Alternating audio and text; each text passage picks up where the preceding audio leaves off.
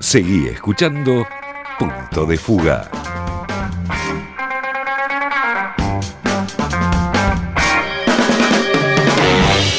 minutos de las 10 de la mañana y ahora sí, le damos la bienvenida. Inauguramos un espacio. Qué lindo que es inaugurar espacios, ¿no? Es hermoso. Es hermoso inaugurar espacios. Y en el caso de hoy vamos a dar el puntapié inicial a un espacio para pensar un poco, ¿no? Para ponerle un, freno quizás al título de la bajada y el copete, lo primero que aparece en las páginas web, en las noticias, y tratar de darle una vuelta distinta a todo esto que estamos viviendo y el encargado de tamaña tarea aquí en Punto de Fuga va a ser Nahuel Sosa. ¿Qué, tal, Nahuel? ¿Cómo andás? ¿Todo bien? Muchas gracias, muchas gracias a ustedes. ¿Cómo, ¿Cómo te presentamos? ¿Cómo te gusta que te presenten? bueno, sociólogo, abogado, docente de la UBA, así que ah. como, como, quieran. Bien, Buen perfecto. currículum. Buen Hicimos bien, Se vendió bien. Sí, bien, se vendió bien. Qué bien que estés acá. se, van juntando un par de títulos arriba de la mesa, me gusta, me gusta, me gusta. Eh, y siempre, bueno, ahí tenés como distintas eh, visiones, ¿no? De, cómo abordar un tema, desde el lado de, de, la abogacía, desde el lado del derecho es una cuestión, pero desde el lado de la sociología es, es otra cuestión. Y prácticamente todos los temas que estamos viviendo pueden estar atravesados por esas dos miradas, en principio. Totalmente. Capaz que me inclino un poco más en la pandemia por, por la parte sociológica, ¿no? Claro. Parece que el tema. Ahí, si, si uno no comprende un poco las formas de los comportamientos sociales, de cómo las sociedades actúan en una, en una adversidad, es muy difícil, ¿no? Me parece que el rol de las ciencias sociales para entender el fenómeno que estamos viviendo es clave. O sea, por eso uno siempre insiste con una mirada interdisciplinaria del fenómeno. Obviamente que la, sanitaria, los infectólogos tienen, tienen un rol, la medicina importante, pero, y lo vamos a ver ahora, las sociedades no siempre acatan o no acatan las leyes solo en función de lo que dicen las propias leyes. Claro. Hay otros elementos. Lo estamos viendo acá en muchos lugares del mundo, ¿no? Es uno de los grandes desafíos desde el inicio de la pandemia. Sí, yo creo que hay, suele haber un error, no sé si es un error, ¿no? Una mirada que, que todos y todas en un punto a veces que caemos, que es pensar que siempre se actúa por la razón, ¿no? Eso es muy típico de, la ilustración o del iluminismo de nuestra sociedad desde el siglo XVIII, de pensar que solo se actúa en base a la razón, ¿no? Y es cierto que estamos en, un mundo donde la ciencia, la razón tienen un rol central, no es la religión como podía pasar en la Edad Media lo que organiza la vida de las personas, ¿no? Sí. En la, en la, Edad Media era obviamente el más allá lo que organizaba el más acá. Después cuando viene Locke, Rousseau, Hobbes, aparece la idea del contrato social, aparece el racionalismo, el empirismo y pasa a ser la idea de la razón, ¿no? El tema es que las sociedades también actúan por sentimientos, por creencias, por costumbres, muchas veces reinterpretamos las normas aunque tengamos buena leche. Entonces vos escuchás algo que te dice la norma, pero después decís, pero mi vecino mirá que está haciendo medio otra cosa y mal no le va. Claro. Muchas veces tenemos mecanismos de defensas como la negación. Claro, la negación. Por ejemplo, la, la negación no es que vos a ver, decís esto no existe, ¿no? La negación es que por momentos puedes aceptar esa realidad, por momentos puedes negarla y por momentos puedes proyectarla, decir a mí no me va a pasar. Bueno, lo charlábamos recién. Lo charlábamos recién con Sonia Terragona. Eh, estamos atravesando un proceso de negación muy profundo porque si no sé, un año atrás hubiéramos dicho en la Argentina va a haber 39.000 contagios en un día, la situación hubiese sido alarmante y da la sensación de que uno como que se va acostumbrando a esos números y también hay un poco de negación en eso. Pero el, me, resultó muy interesante la venta del tema que vamos a charlar hoy como disparador, ¿no? Pensar en la desobediencia civil como título, ¿no? Y en base a eso, cómo opera la rebeldía de la derecha. Ay. me parece que es un tema que no solamente se está viendo, ¿no? Y está teniendo mucho rebote en las redes sociales acá en Argentina, sino en el mundo, ¿no? Bueno, han salido varios libros, está bueno el de Pablo Stefanoni, está también, hay otros libros más que, que están analizando un poco cómo han cambiado las derechas, ¿no? Entonces, a ver, para, explicar a la audiencia, uno podría decir, pre-pandemia, básicamente, si uno tuviera que hacer a grandes rasgos, teníamos como dos tipos de derecha, ¿no? Una derecha más bien retrógrada, ¿no? Que, frente a, este vértigo que te propone la, modernidad, esta idea del todo ya, te proponía recuperar tu seguridad perdida, ¿no? Te proponía volver a la familia, volver al hogar, volver a la, a la patria, una idea más lo que fue Trump, lo que fue Bolsonaro. Si una derecha uno podría decir más, más ligada a los valores tradicionales, a la costumbre, de que hay algo nuevo que hace que se pierdan los viejos valores, que un poco como decía Spinetta, eh, vieron cuando decía no todo tiempo por pasado fue mejor, mañana es mejor. Bueno, esta derecha siempre creía que había un pasado mejor, ¿no? Estados Unidos fue grande cuando no Trump jugó muchísimo, sí. retornar a un pasado glorioso. y después teníamos otra derecha más ligada a lo que puede... ¿Cómo era? Grito América Gay. era eso, ¿no? Y después teníamos a Bolsonaro llamando al partido militar, ¿no? Entonces siempre hay una idea de que el orden había sido mejor antes, había mejor de calidad de vida antes. Pero hay, incluso acá en Argentina, en algún momento picó profundo y fue, una frase que se hizo casi Vox Populi, ¿no? De con los milicos estábamos mejor. Con los milicos estábamos mejor, exactamente. Entonces ahí está o la idea del granero del mundo, ¿no? Que es una idea muy ligada al modelo de 1880, ¿no? de la élite. Y después teníamos otra derecha, más al estilo Macri, Piñeira, Macron, que uno podría decir que ponía más el eje en la idea de la meritocracia, el eje en la idea de el ciudadano de lo que se llama metro cuadrado, que es su mascota, su departamento, su, aspiración individual, ¿no? su hiperindividualismo. ¿no? Te escucho y me duele, sí. Levantar la caca del perro en la vereda, muy, ligado ahí, ¿no? A conectar esta idea de somos emprendedores, los problemas de la gente, resolver los problemas de la gente, eh, eh, Nahuel, resolver los, problemas, de la, gente. La, política como eficacia, así como administración de lo eficaz, no, no la política como ciudad, como, como transformación. Galperín su héroe, ¿no? Como el tipo innovador, eh, que, tuvo una idea brillante y, por eso crece. Bueno, la pregunta es, viene la pandemia. Perfecto, ¿qué pasa para mí? Esta es una hipótesis, como toda hipótesis se puede discutir.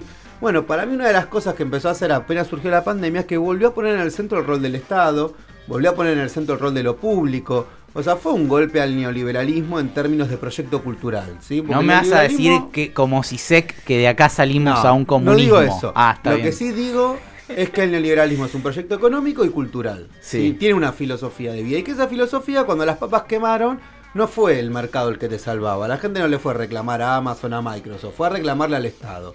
Y desde el Papa Francisco hasta Angela Merkel, que no son de, eh, no sé, de izquierdas al, al estilo CISEC, empezaron a cuestionar el capitalismo financiero. Digo, se puso en cuestión el, eh, eh, que las vacunas se necesita un Estado que te las dé, etc. Bueno, mi sensación es que ante eso, ¿cómo reaccionó el neoliberalismo? Bueno, reaccionó de una manera muy agresiva, que fue empezar con esta idea de las anticuarentenas, las antivacunas, esta idea de que era salud o economía, ¿se acuerdan que todo el siglo XX era salud o economía, no? O sea, y después ahora es salud o educación. Apareció este fenómeno de los libertarios, ¿no? Y en nuestro país tuvimos una suerte de trampismo criollo, ¿no? Encabezado por Bullrich, por Abeluto, ¿no? Que, que empezaron a, plantear como una épica, una suerte, una mística de eh, el no obedecer las normas sanitarias, ¿no? Entonces acá hay una primera reflexión que uno puede hacer, capaz muy subjetiva, que uno dice, si la derecha te convoca a la rebeldía, primero dudá. ¿No? Sí. yo primero dudo, ¿no? derecha rebeldía. vamos, seamos los Che Guevaras de la derecha. Lo primero que digo es yo dudo. Primero duda, me gustó. Y, este, justo le estábamos buscando un título a la columna de Nahuel Sosa. Primero duda. Primero duda. Ay, qué Primero duda. me gustó, ¿eh? Sí, sí, sí. Está bueno. Pensalo, pensalo, Nahuel. Me parece que quedó inaugurado. Entonces, ahí lo que vos decís es, bueno, ¿por, qué primero duda? Y bueno, porque vamos a la historia, vamos a decir, a ver, che, ¿cuántas veces la derecha convocó a la rebeldía?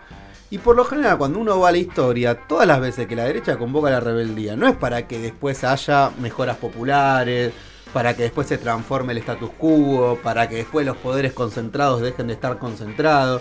De hecho es al revés, por lo general todas las veces que la derecha convoca la rebeldía termina siendo una forma de sostener sus privilegios. Absolutamente. No rompe con ningún paradigma, digamos. Entonces, lo que uno sí ve acá, y este, este punto sí me parece importante diferenciarlo, Vos, el liberalismo clásico, puedes estar de acuerdo o no. Yo no estoy de acuerdo, pero uno le tiene que reconocer que siempre el liberalismo clásico abogaba por la ampliación de los derechos civiles y políticos, ¿no? Siempre el liberal clásico, hasta medio progre, puede decir, bueno, yo estoy de acuerdo.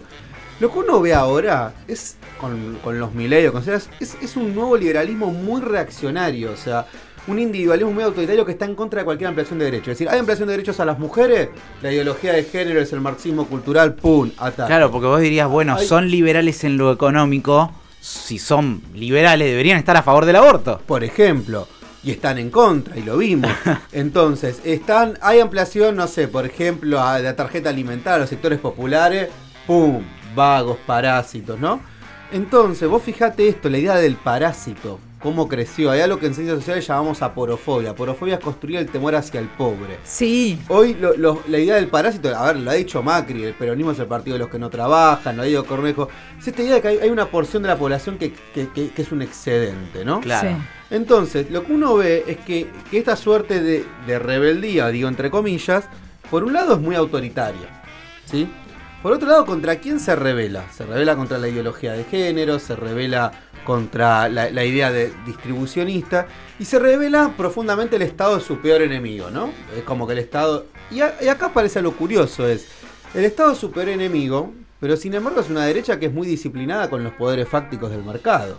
¿Sí? Absolutamente. si vos vas a rebelarte, rebelate con, con, el, no sé, el más pulente del este barrio. es como el que, la derecha es como el que se le, pegaba al más chiquito de la clase. Claro. No se, la, no se agarraba con el, con el más alto de la clase, el más grandote, se agarraban con el más chiquitito. Exactamente, entonces agarrátela con el poder financiero, agarrátela con la banca, si vamos a decir, bueno, vamos a ser rebeldes, vamos a agarrarnos con, con los bancos, agarrátela con, no sé, la fracción del capital que hoy concentra los oligopolios, por ejemplo, ¿no? Y que están poniendo.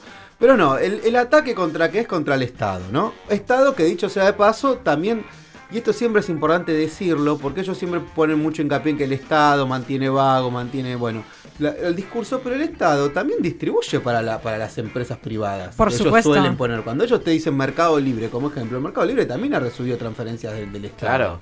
¿Sí?